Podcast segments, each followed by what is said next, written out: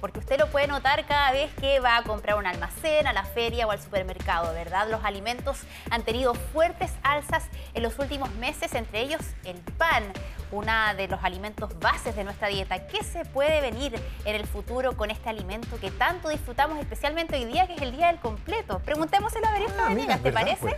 Vamos a hablar de este punto tan importante para las familias chilenas. ¿Cómo estás, Berio? Buenos días.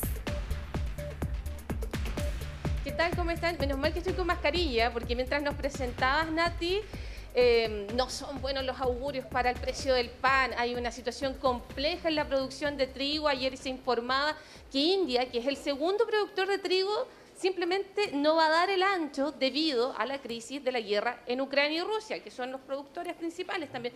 Entonces, ¿qué significa esto en simple palabras? Que si ya está caro el pan, va a subir un poco más oh. y es lo que vamos a hablar, como decía yo ya, eh, con nuestro eh, panelista estable, cuando hay que hablar del PAN, don Juan Mendiburo, quien es representante de Fechipan y de Indupan, y me decía, pucha, Veriosca, esta vez no te tengo ninguna buena noticia.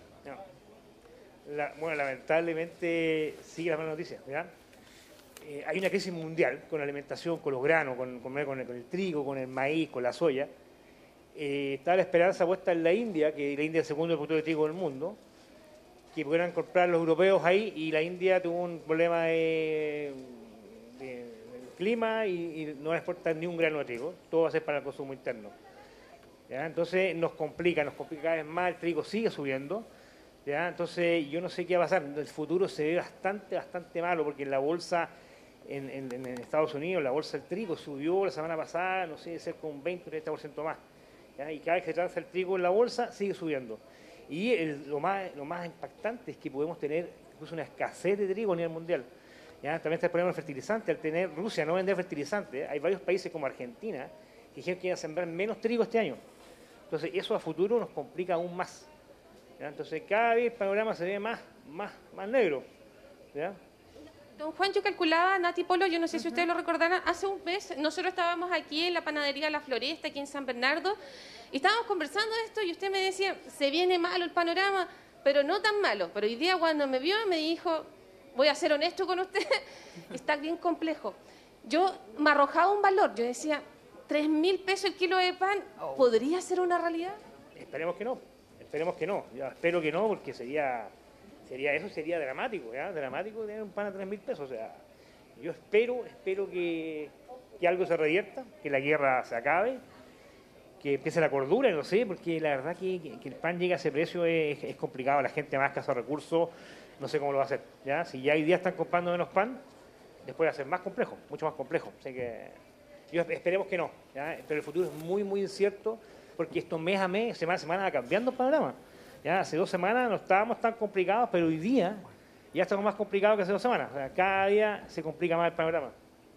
Juan, ¿se puede poner el retorno? Porque Polo, desde el estudio, le quiere hacer una consulta. Sí, como, como estamos, Juan, muy buenos días. Eh, en algún momento, eh, de parte de algunos diputados, se em, recomendó, se propuso la, posibilidad de fijar el precio. Eh, algunos hablaban de bandas, de precios máximos. Eh, ¿Hay medidas que se puedan efectivamente tomar eh, y que vayan en beneficio de los consumidores sin generar los efectos negativos que tiene, por ejemplo, la fijación de los precios? Es que es bastante complejo y aplicar medidas así, porque, a ver, había una, una, idea de quitarle el IVA al pan, por ejemplo, quitarle el IVA a la harina o al trigo. ¿ya? Pero fijar un precio es bastante complejo porque eh, ¿qué, qué, qué, precio vas a fijar? ¿De qué tipo de pan? En el pan hay mucha variedad de pan, entonces habría que hacer una especie de pan básico con un precio fijo. ¿ya? Pero es bastante complejo meter las manos en lo que es la fijación de precio, yo creo que lo veo difícil. Y tampoco creo que pueda dejar mucho precio. Hoy día, yo, yo he comentado, los panaderos hoy día estamos trabajando cada vez con menos costos. O sea, cada vez nos hablamos más del cinturón y no digo, yo seguro no hemos traspasado los, costos realmente al público final. En ese sentido, en relación a la producción de pan, pensando que el trigo está escaso, ¿podríamos tener en algún futuro menos pan produciéndose en nuestro país?